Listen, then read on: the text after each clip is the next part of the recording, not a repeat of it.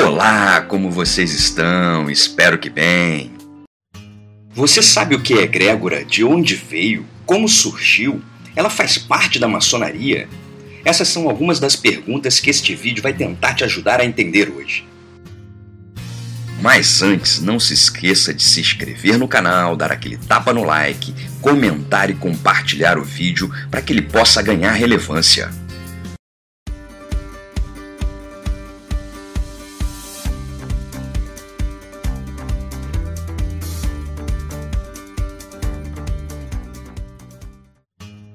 Há muito tempo foi introduzido em muitas lojas maçônicas um termo que, na compreensão dos historiadores maçônicos sérios, é completamente estranho para a maçonaria. Ele está na fronteira entre a superstição e o ocultismo e é aplicado com naturalidade por muitos maçons, como se esse conceito tivesse uma tradição na ordem. Nos referimos ao termo e ao conceito de egrégora. Egrégora parece vir de doutrinas antigas que os chamados gnósticos aplicavam ao espírito, podendo ser a personalidade de um grupo, de uma família, uma seita e que, neste caso, até mesmo de uma loja. Utilizando com relação à quantidade dos trabalhos, a firmeza de suas ações ou até mesmo a composição dos membros de uma loja. Até aqui não parece ser nada de especial mas verificamos que o conceito foi retirado das sociedades teosóficas espiritualistas, alegando que egrégora é uma espécie de entidade extrafísica que vive e se alimenta de nossos pensamentos e sua ação exerce efeito através de uma escala de espaços e dimensões. Mas isso não é esoterismo, e sim ocultismo, o que não é a mesma coisa. Na maçonaria, pelo menos alguns autores afirmam que a egrégora em loja maçônica existe desde a fundação de 1717. Assim como a magia, os mistérios, entidades astrais, astrologia, tarô e até mesmo a hipótese de reencarnação com descendência do cavalheirismo e dos cruzados. Tudo isso é considerado, mas essas afirmações estão muito longe de serem de fato maçonaria. Procuramos sempre argumentar que a maçonaria é um sistema de análise livre de ideias, sem impor dogmas ou ideias preconcebidas, utilizando os símbolos retirados do ofício da construção e nada mais. A predisposição para a tolerância e o amor fraternal fará o resto, um centro de união que não requer anjos da guarda. Esta ideia pode ser desenvolvida de qualquer maneira, menos que egrégora seja um conceito maçônico da antiguidade memorial. A verdade é que em muitos sites de lojas e obediências respeitáveis aparecem artigos e descrições das ações desta entidade. Alguns exemplos que provocam calafrios nos historiadores sérios sobre a maçonaria podem ser vistos nos seguintes textos que aqui vamos produzir. As egrégoras são energias inteligentes, mas não racionais. A egrégora vai ajudar aqueles que a alimentam a se defender daqueles que a atacam, mas não de uma forma racional. Ou seja, a egrégora não vai dizer: eu agora vou me vingar de Fulano. Mas se Fulano atrapalhar a egrégora da loja, a egrégora vai manter sua integridade. Seu funcionamento é automático, reagindo mais para a energia do sentimento e emoção do que o pensamento racional. Outro exemplo de texto que se encontra por aí é este. Entendemos que egrégora é a energia mental que suporta uma ideia ou um ideal específico.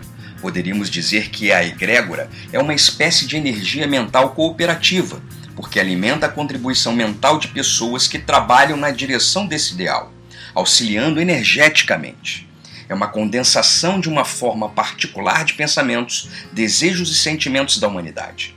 Assim, no plano astral, psíquico e em certos níveis do plano mental, temos uma série de egrégoras ou formas mentais que têm a ver com os estados da consciência humana. Qualquer ideia ou grupo humano organizado tem sua egrégora. Uma bola de futebol ou beisebol, partido político, uma religião ou uma marca de refrigerante, etc. E o exemplo final de textos que encontramos em sites maçônicos por aí é este.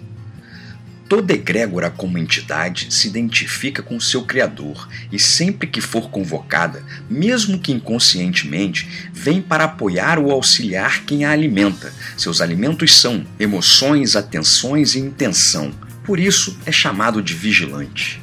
Isto é, esses maçons acreditam que estão sujeitos à supervisão de um ser imaterial, que inclusive age sobre a queima das velas da loja, indicando uma sinergia coletiva ou não.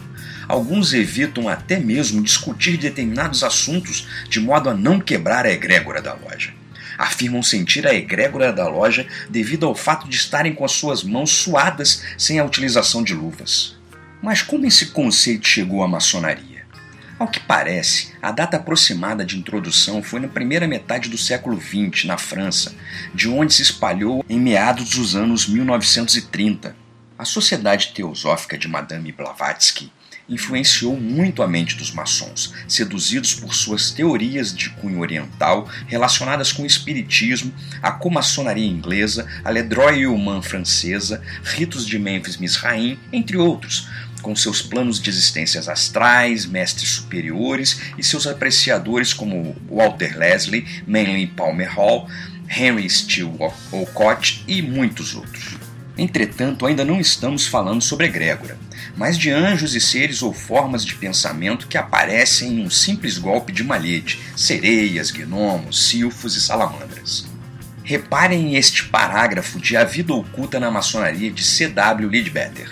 Na maçonaria também invocamos a ajuda angelical, porém são eles que nos cercam no desenvolvimento e na inteligência, e cada anjo traz uma série de subalternos encarregados de executar suas ordens. Para melhor ilustração, trazemos alguns parágrafos tirados de uma obra de um maçom da Grande Loja Nacional da França, seguidores dedicados do inglês ortodoxo e nada suspeitos de simpatizar com egrégoras. Antes de tudo, recordemos de algumas definições que desde já mostram que essa noção de egrégora é mais do que misteriosa. É importante informar que nos melhores dicionários da língua francesa esta palavra não aparece, nem mesmo no Larousse. Alan Ray, em sua obra, explica que a palavra egrégora é o resultado de uma sucessão de erros de interpretação e tradução de um texto em aramaico em suas versões gregas.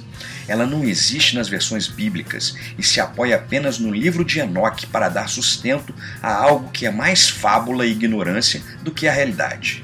Indo para a origem latina, encontramos relatos de uma alteração semântica linguística para anexar um prefixo e para a raiz grex gregoris, que dá sentido de tropa ou manada. Com isso, estamos longe de uma aproximação de qualquer noção maçônica possível. Ocultistas, mágicos, talvez cabalistas, os autores franceses do século XIX que influenciaram na formação da palavra egrégora são pelo menos três: Alexander Saint-Yves Delveidre, Eliphas Levi e de Gaita. Estes três autores foram os que inventaram o conceito ocultista de egrégora, um conceito que nunca esteve presente nos textos maçônicos anteriores, ou pior ainda, nem mesmo em textos dos próprios três autores, mas em obras póstumas, como as no caso de Eliphas Levi. Saint Yves de Alexandre Alvedre era uma espécie de visionário, o primeiro a evocar, embora não tenha nomeado, a noção de egrégora. Mas foi ele, especialmente em uma das suas obras, Missão dos Judeus, que desenvolveu esta ideia no livro, inspirado pelo poder e a origem sobre-humana dos judeus, que pode criar espontaneamente um ser oculto coletivo dotado de um poder terrível. Esta noção, curiosamente, recorda o Shekinah no Talmud e a Cabala judaica, significando a presença especial de Deus em seu povo, presença que às vezes é concebida como uma entidade independente, intermediária, mas com emanação do povo judeu, Poderia Sam Ives ter se inspirado nisso? Pode ser, mas o verdadeiro instigador, formalizador do conceito, ou cultista de egrégora, é o segundo personagem da nossa lista, Eliphas Levi, cujo verdadeiro nome era Alphonse Louis Constant, escritor, ocultista, mago e historiador.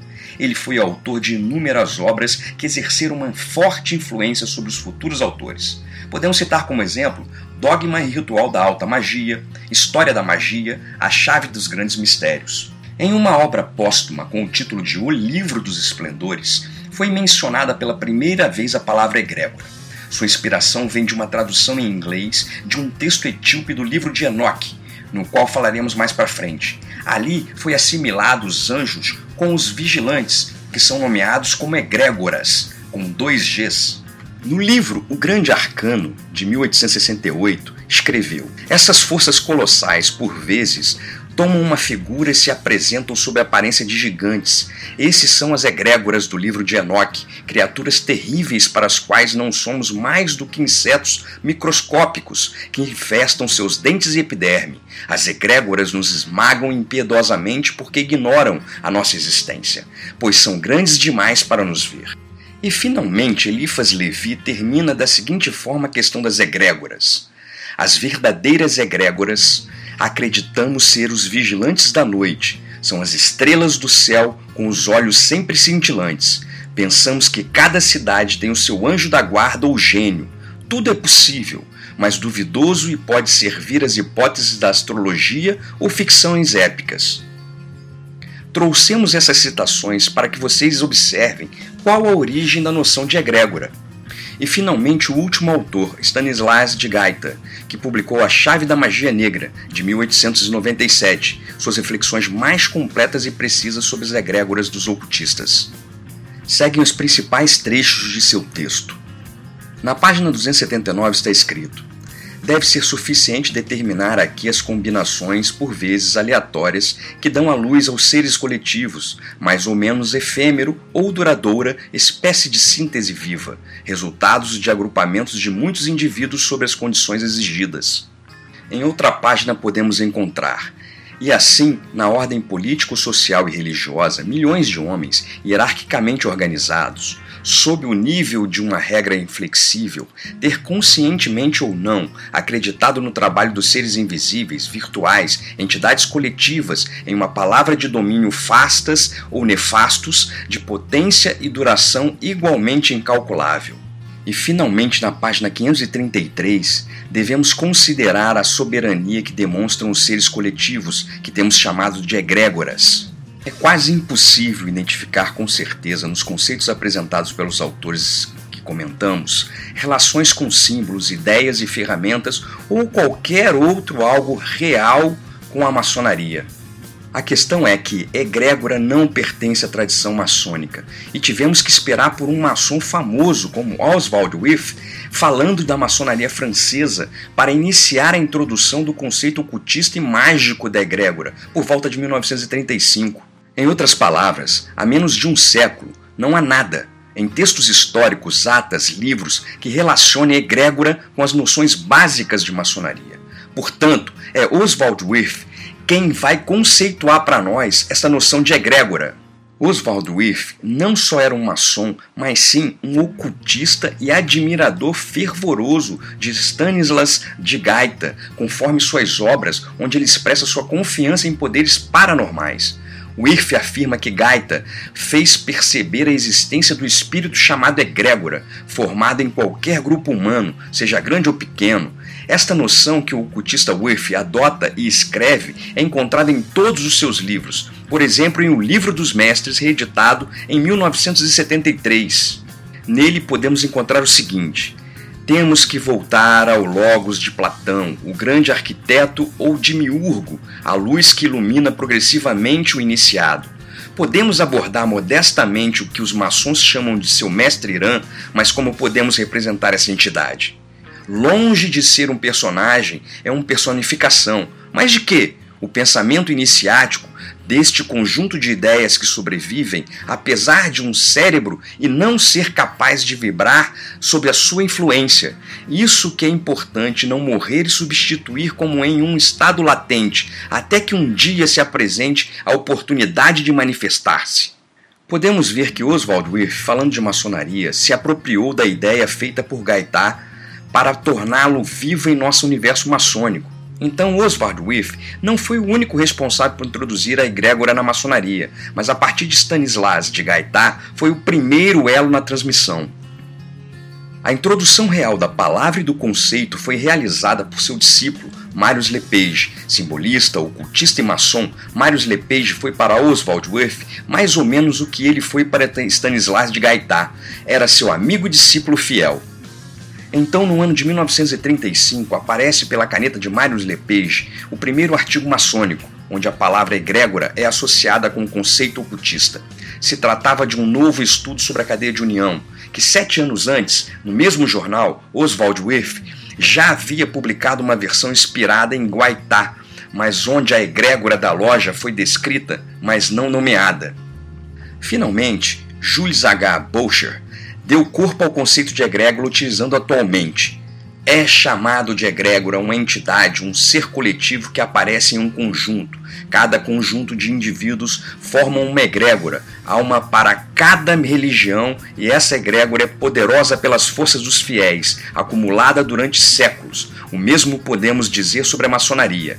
Cada loja tem sua egrégora, cada obediência sua, e a reunião de todas essas egrégoras forma a grande egrégora maçônica.